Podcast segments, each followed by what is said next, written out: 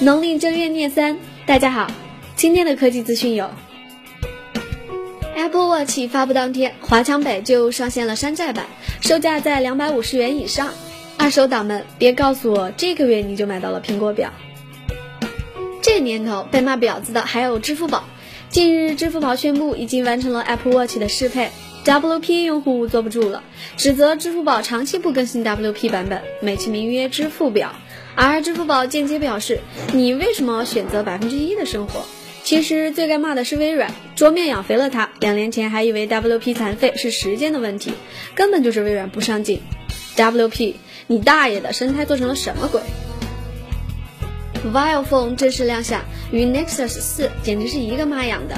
配备五英寸 720P 屏幕，二 G 运存，十六 G 的存储空间，前置五百万，后置一千三百万像素摄像头，但很有可能是一款贴牌机，售价约合人民币二千六百元，还好只在日本有售。